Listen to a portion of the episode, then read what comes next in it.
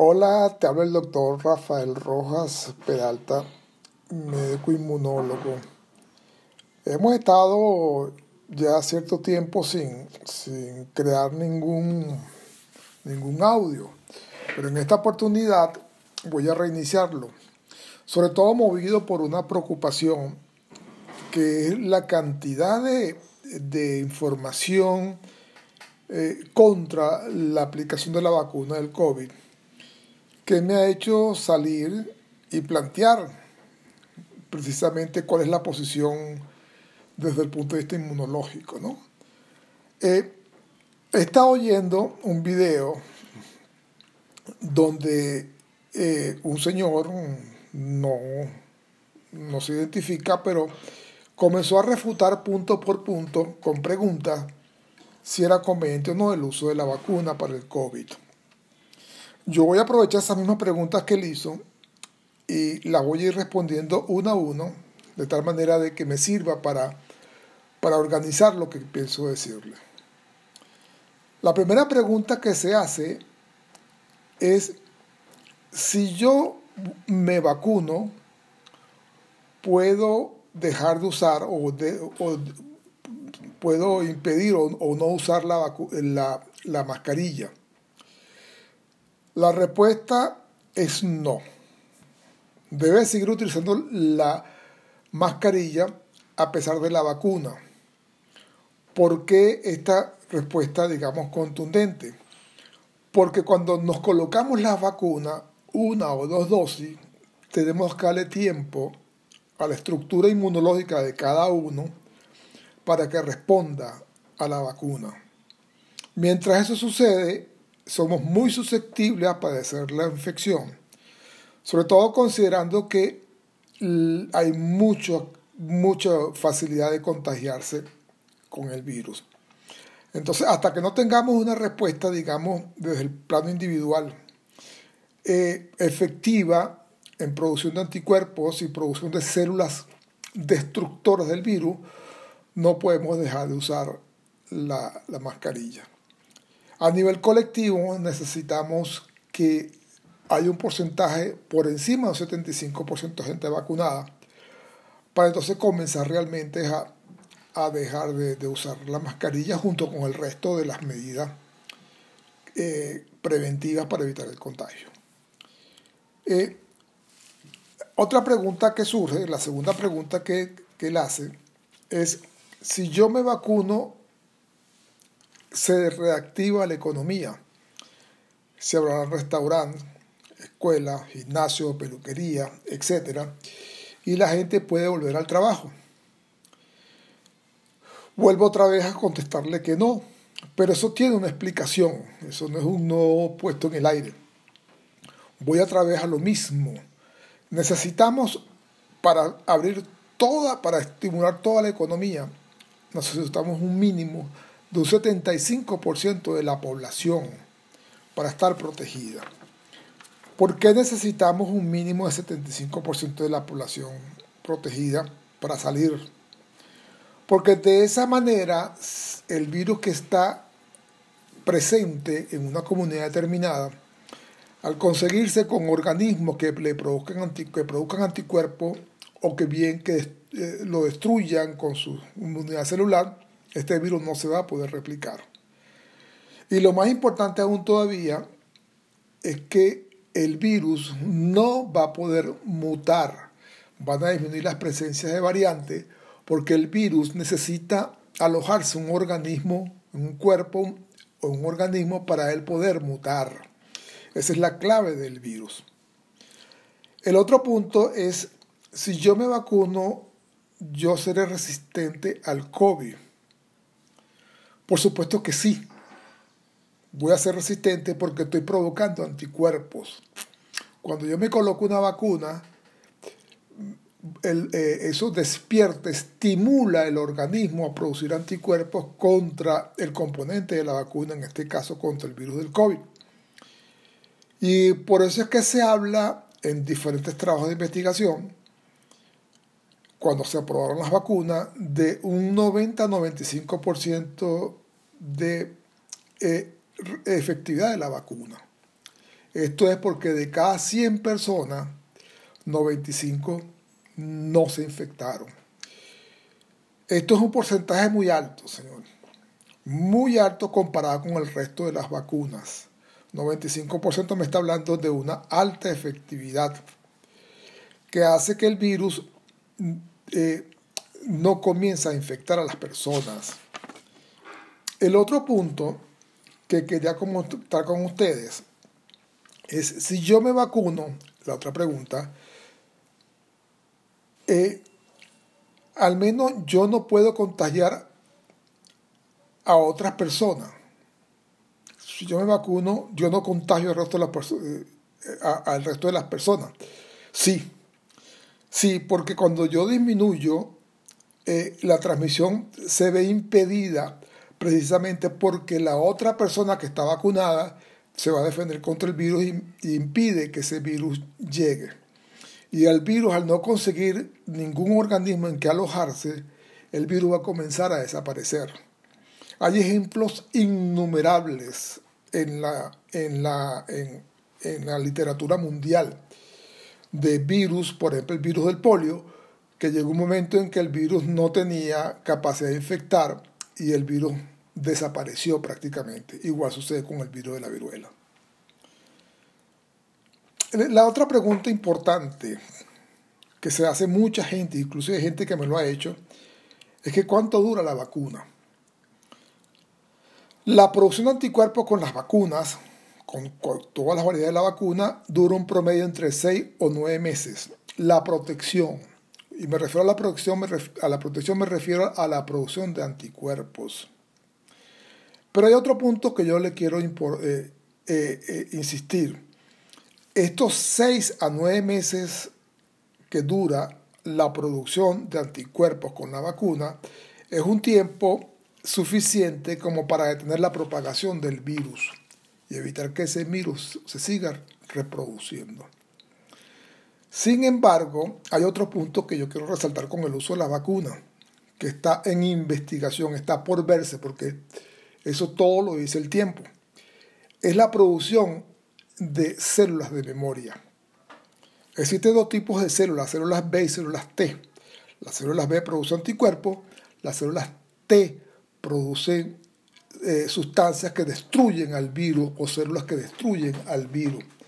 Estas dos tipos de células son de memoria, de manera tal de que cuando yo tengo nuevamente eh, un contacto con el virus, yo inmediatamente, inmediatamente comienzo a producir una respuesta mucho más vigorosa, mucho más eh, impactante en un, segundo encuentro, en un segundo encuentro con el virus.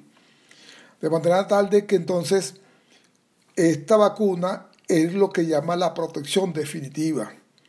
Y esto es lo que ha pasado, repito nuevamente, con diversas epidemias que han sucedido en, el mundo la epidemia de, la lechina, la epidemia del sarampión, que en muchos países está controlada porque las personas tienen inmunidad de memoria. han, sido vacunados tres o cuatro años antes y cuando tienen contacto con el, el germen, llámese virus, llámese bacteria, es capaz de producir una gran cantidad de anticuerpos y, y bloquear la entrada del virus o de la bacteria. La otra pregunta yo puedo dejar el distanciamiento social. Esta pregunta también está muy asociada a la primera pregunta que le respondimos, ¿no? Evidentemente, hasta que no haya una disminución significativa de la tasa de contagio, significativa es por encima de un 70-80%, no podemos eh, eh, suprimir o suspender el distanciamiento. No solamente distanciamiento, lavado de manos, uso de mascarilla y distanciamiento, que son las medidas que han demostrado efectividad.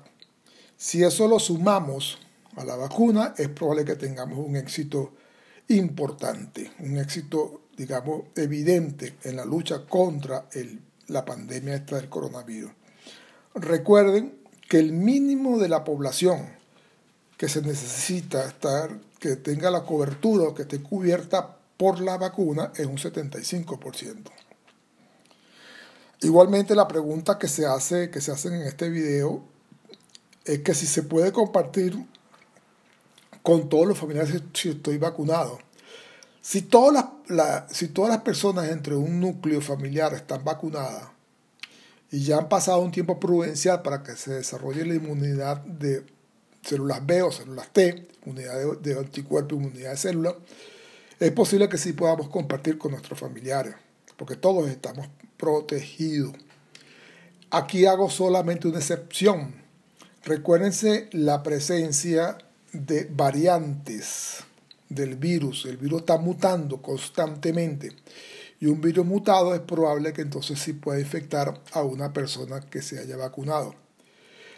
Pero la prevención, y repito, y me disculpa la insistencia, la prevención de eh, la aparición o cómo se evita la aparición de mutantes o variantes del virus precisamente con la vacunación. Porque el virus necesita el cuerpo humano para mutar.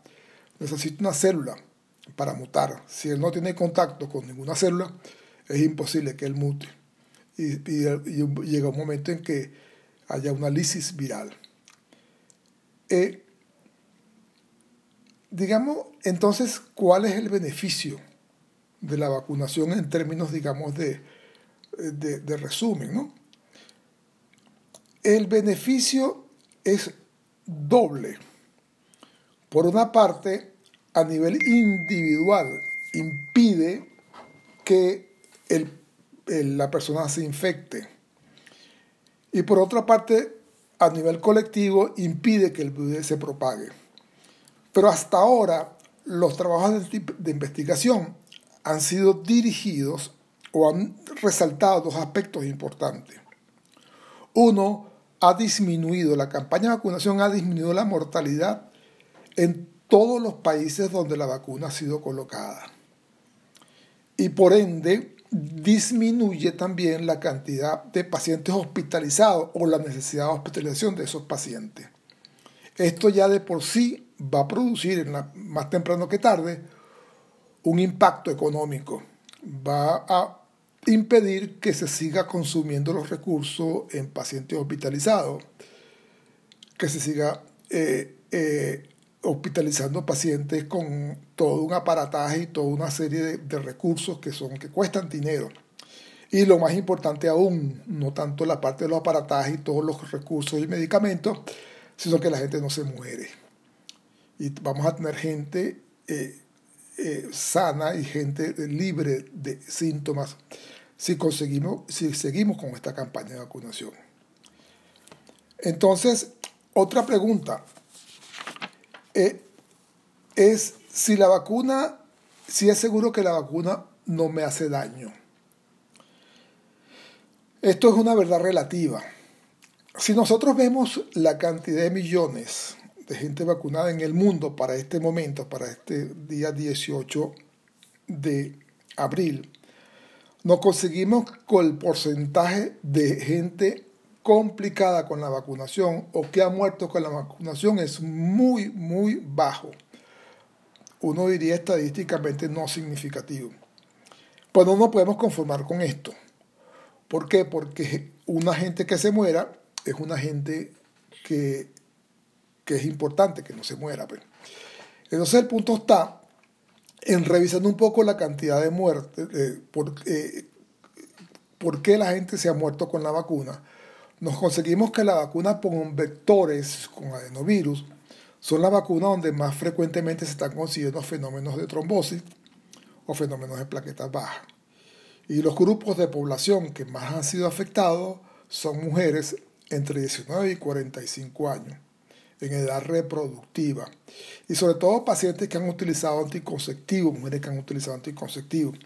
Entonces pareciera ver que hay una relación entre la, aparición del adenovirus, que es parte de la vacuna, donde se coloca el, parte del virus del COVID, parece ser que hace una interacción y, produce sus efectos negativos. Eh, la otra pregunta, ¿no? Eh, si estadísticamente el virus no me mata, ¿por qué debo de vacunarme? Esta pregunta se complementa un poco con la anterior. Pero eso tenemos que agregar de que no solamente impedimos el contagio, no solamente impedimos los casos graves, no solamente impedimos la hospitalización, sino que no sabemos si el virus puede dejar secuelas después de haber pasado una etapa aguda. Hay estudios muy serios que están hablando de secuela, pero qué tan importante es esta secuela no lo sabemos.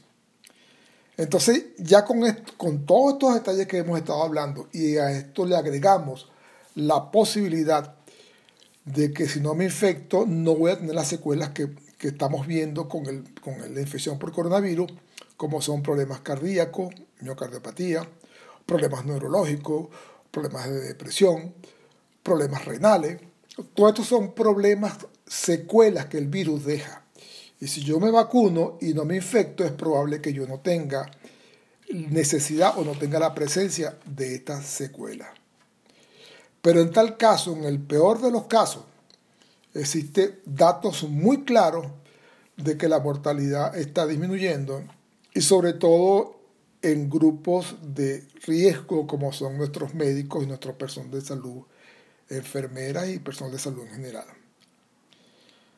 Ahora, una pregunta, una de las últimas preguntas que, que se hace en este video es que si yo me vacuno puedo proteger al 100% de la gente. Esto es imposible. No hay vacuna en el mundo que dé una protección de un 100%. Inclusive la vacuna ideal, digo ideal porque tiene menos efectos colaterales y ha sido muy exitosa, que es la vacuna de polio, así lo demuestra. Que el porcentaje de protección nunca es 100%.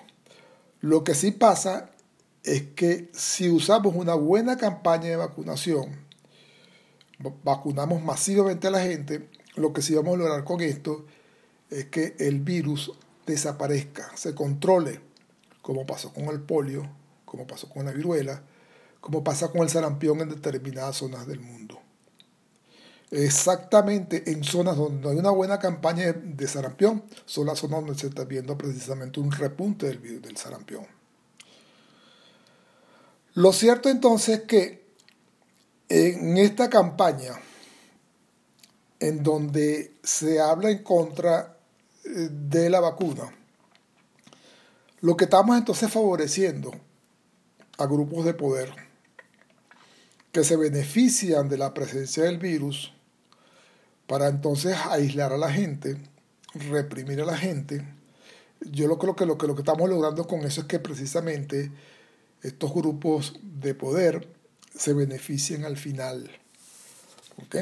Porque ellos sí se están vacunando. La gente con, en, los núcleos de poder sí se están vacunando, pero no están vacunando a la población.